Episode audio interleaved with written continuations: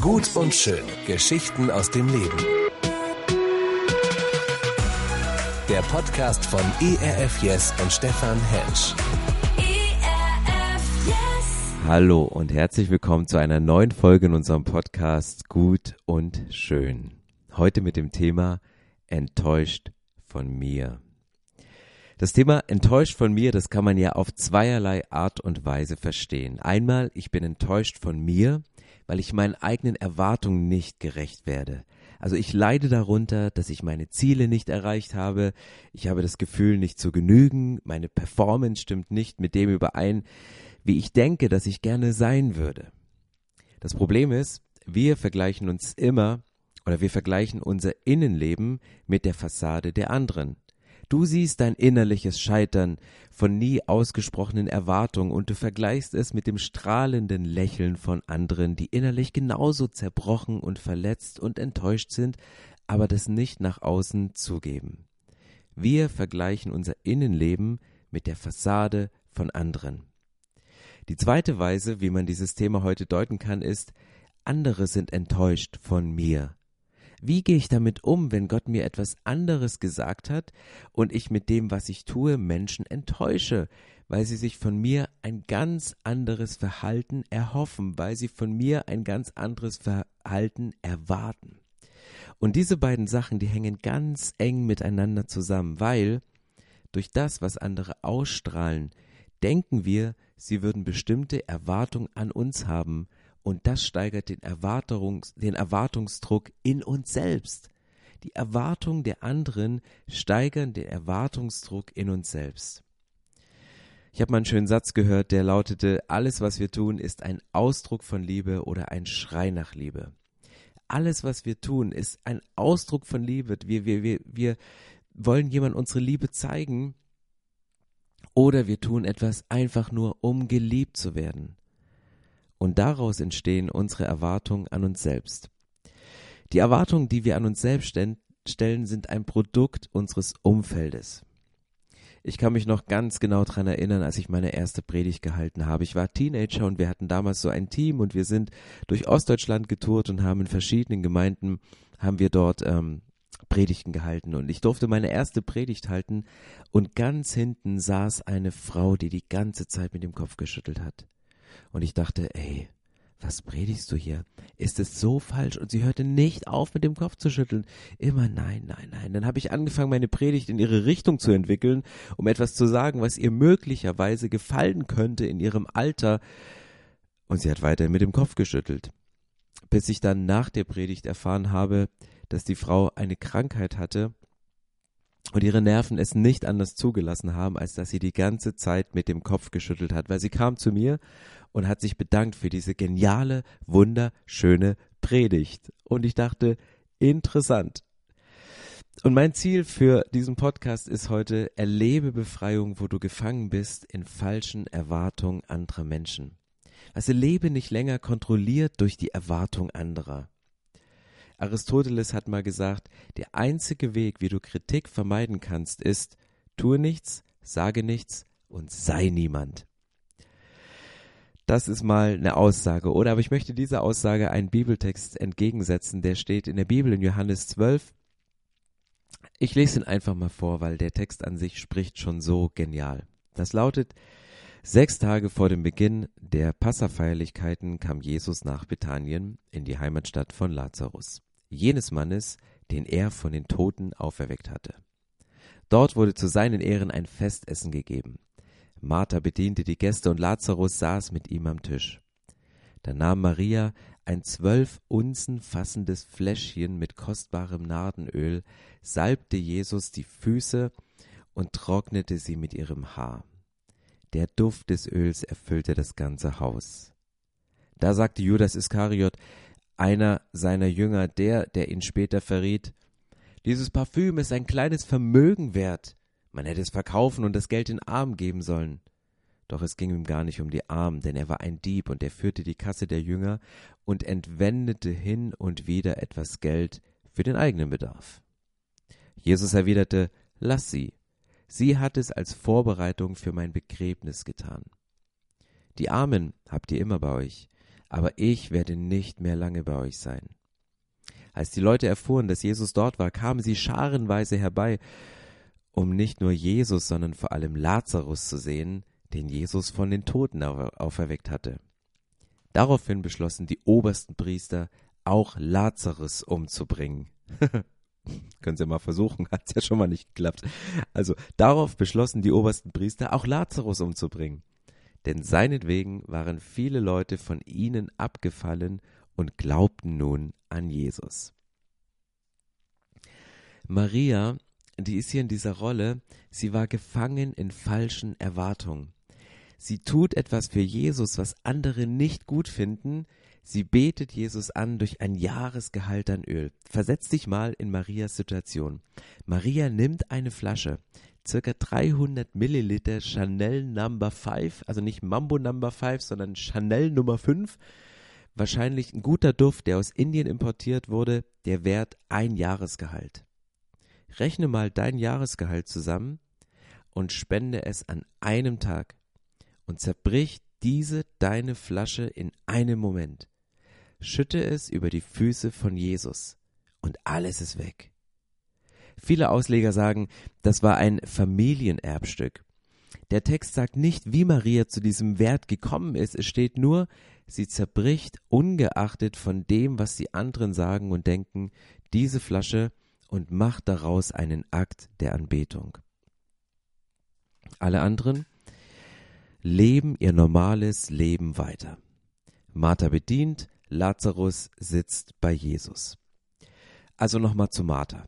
Martha, die ist erwachsen, die ist der Situation gewachsen, sie weiß, wer sie ist und sie dient, ohne sich über die anderen zu beschweren. Das macht sie. Sie ist in ihrem Glauben gewachsen und sie beschwert sich nicht. Und viele Leute machen Martha oft schlecht, weil sie sich um den Haushalt kümmert. Aber, das muss man ja anrechnen, Martha hatte auch ein Haus. Martha wusste, was es heißt, sich um den Haushalt zu kümmern. Maria hatte kein Haus, Martha hatte ein Haus, und sie tat alles, dass sich die Gäste in diesem Haus wohlfühlten. Das war ihre Form, ihre Art von Gottesdienst, den sie in diesem Moment lebte. Also ein Hoch auf die Marthas in unseren Räumen, die eine Verantwortung spüren und die Dinge, die sie tun, so tun, damit Menschen beherbergt werden können, dass sie einen Raum schaffen, an dem Jesus zu Hause ist, dass sie einen Raum schaffen, in dem Menschen Jesus begegnen können. Die zweite Person hier, die ihr normales Leben weiterführt, das ist Lazarus. Und ist euch mal aufgefallen, dieser Lazarus, der liegt immer in der Waagerechten.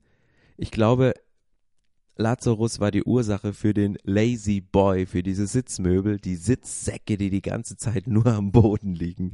Also Lazarus, er liegt zu Tisch. Er macht das, was er immer tut. Er liegt entweder im Grab oder er liegt entweder am Tisch. Wenige Tage bevor Jesus gekreuzigt wird, bringt Maria außergewöhnliche Anbetung. Und keiner außer Jesus versteht es. Der Schlüsselvers ist für mich hier Vers 2. Die Geschwister veranstalten ein Festmahl für Jesus. Die Geschwister, alle drei, sie veranstalten ein Festmahl für Jesus. Ein Abendessen zu Ehren von Jesus. Es ist nicht so eine Lazarus Revival Party, der wie ein Rockstar Autogramme verteilt. Und er hat auch nichts anderes gemacht, außer zu sterben. Es ist eine Party zu Ehren von Jesus. Und Maria, die hat das erkannt und sie lässt sich nicht davon abbringen. Eine Lektion, die ich daraus lerne für mein eigenes Leben. Ich nehme Jesus als Ehrengast in mein Leben auf. Ich erkenne Jesus als Ehrengast in meinem Leben an, in jeder Situation. Und wenn ich das mache, verlieren Menschen Meinungen an Gewicht. Kavot ist ein hebräisches Wort und es bedeutet Ehre jemandem Ehre zu geben, jemandem Lob zu geben, jemandem Anerkennung zu geben, das ist Kavot, das ist Ehre, Herrlichkeit, aber das bedeutet auch Gewicht, etwas Schweres, jemandem oder etwas ein Gewicht zu geben. Und Maria macht das. Sie gibt ihm ein Gewicht, sie legt einen Schwerpunkt da hinein, Jesus in diesem Moment anzubeten.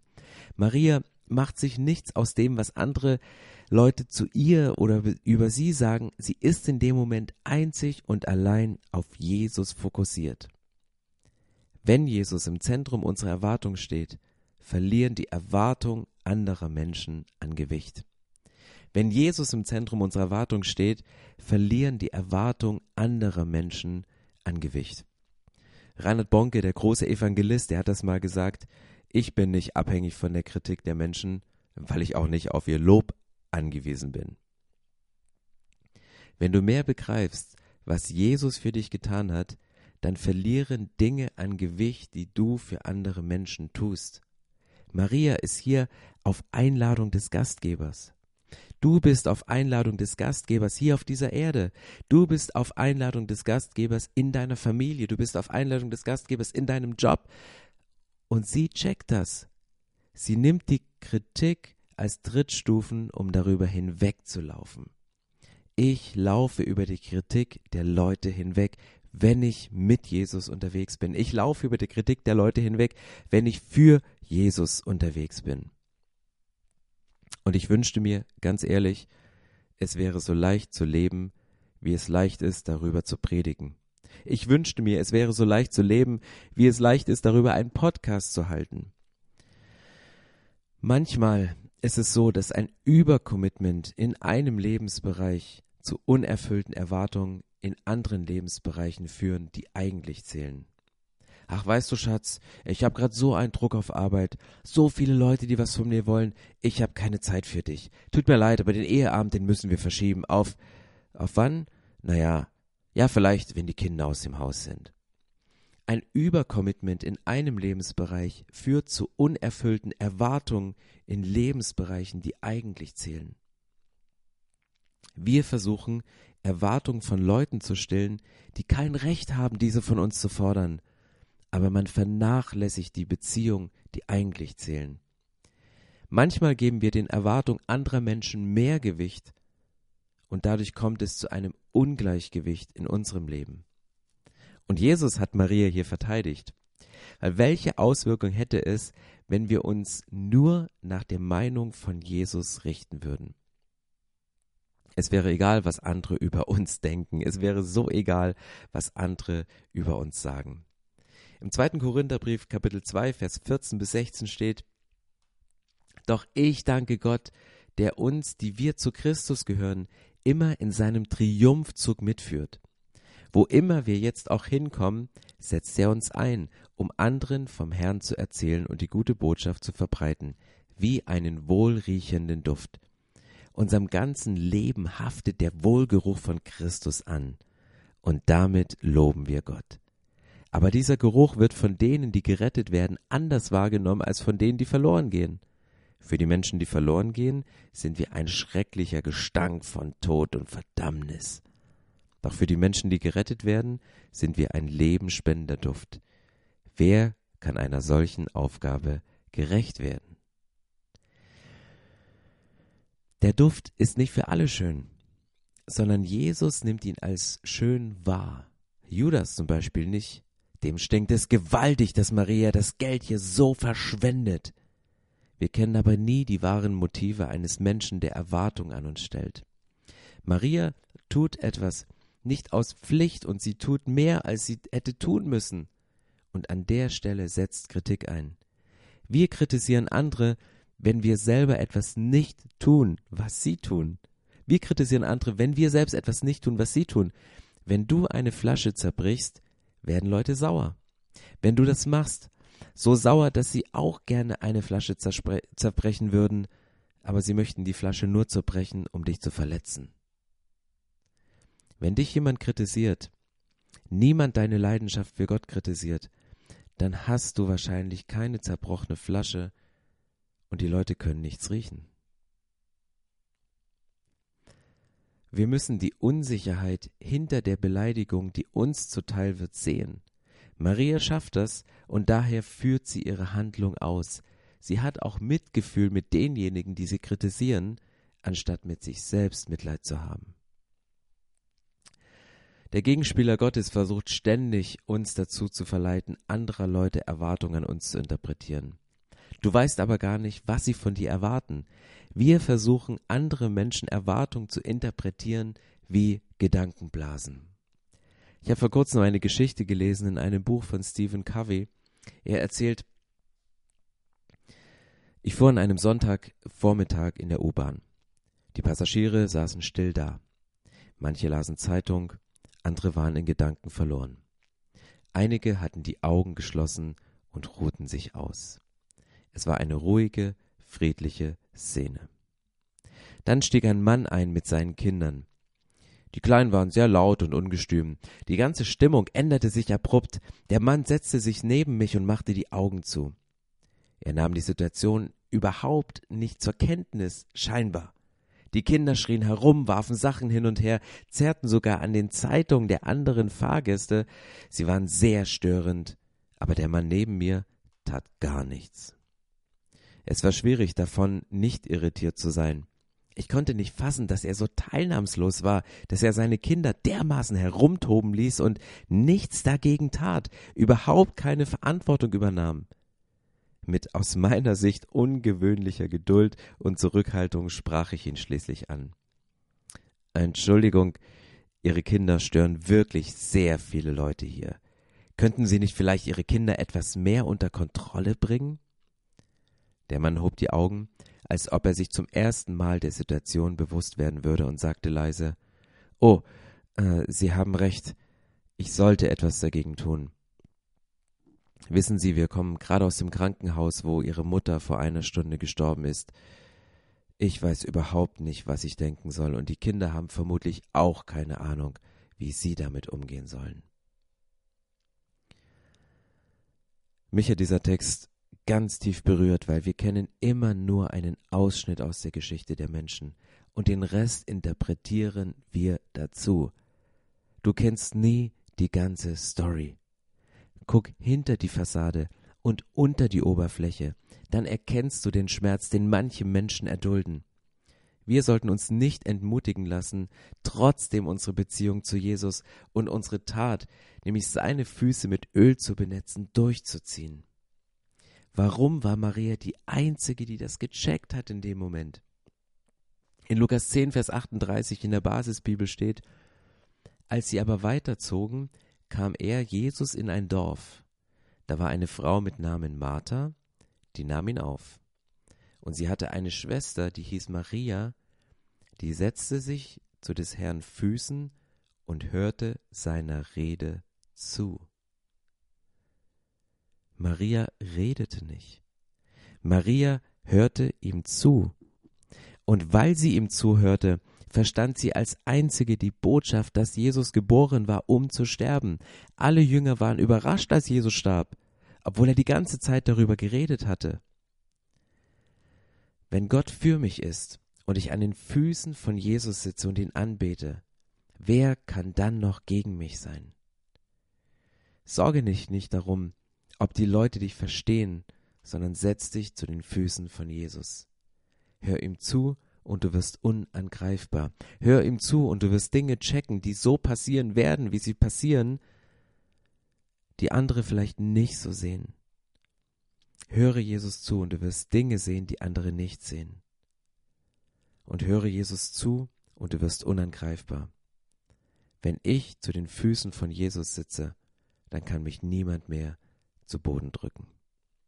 Ich möchte gerne beten, dass dir genau das passiert, dass wenn du zu den Füßen von Jesus sitzt, dass dich niemand zu Boden drücken kann. Nicht Erwartungen an dich selbst, die du scheinbar nicht erfüllst, nicht die Erwartung von anderen, die du scheinbar nicht erfüllst, sondern du lebst nach den Erwartungen von Jesus. Jesus, ich danke dir, dass du auf diese Welt gekommen bist, um Zeit mit Menschen zu verbringen. Ich danke dir, dass Menschen, die dir zuhören, dich verstehen ich danke dir, dass du Menschen, die dir zuhören, du Dinge sagst, die für sie bestimmt sind. Und nicht nur für sie, sondern für die Menschen um sie herum. Und Jesus, wenn wir zu deinen Füßen sitzen, dann kann uns niemand zu Boden drücken. Und da, wo wir das Gefühl haben im Moment, erdrückt zu werden, unter einer Last zusammenzubrechen, unter der Last der Erwartung anderer zusammenzubrechen, bitte ich dich, dass du diese Last nimmst, diese Erwartung wegnimmst und dass wir nicht auf die Meinung und Erwartung anderer hören, sondern auf deine. Und deine Erwartung ist, Zeit mit dir zu verbringen. und gemeinsam mit dir durch dieses Leben zu gehen und dieses Leben mit anderen Menschen zu teilen. Jesus, danke, dass du so bereit warst, das Wertvollste zu geben für uns, nämlich dein eigenes Leben. Und auch wenn Maria ein Jahresgehalt an Öl für dich geopfert hat, ist das nichts gegen das Leben, was du für uns geopfert hast. Und Jesus, wir möchten dir unser Leben geben. Das bedeutet, unser Leben mit dir auf dieser Erde verbringen und so zu einem wirklich duftenden Wohlgeruch für andere zu werden. Ich bete das, Jesus, in deinem heiligen Namen. Amen. Gut und schön. Geschichten aus dem Leben. Der Podcast von ERF Yes und Stefan Hensch. Mehr Infos und Podcasts gibt's auf erfyes.de.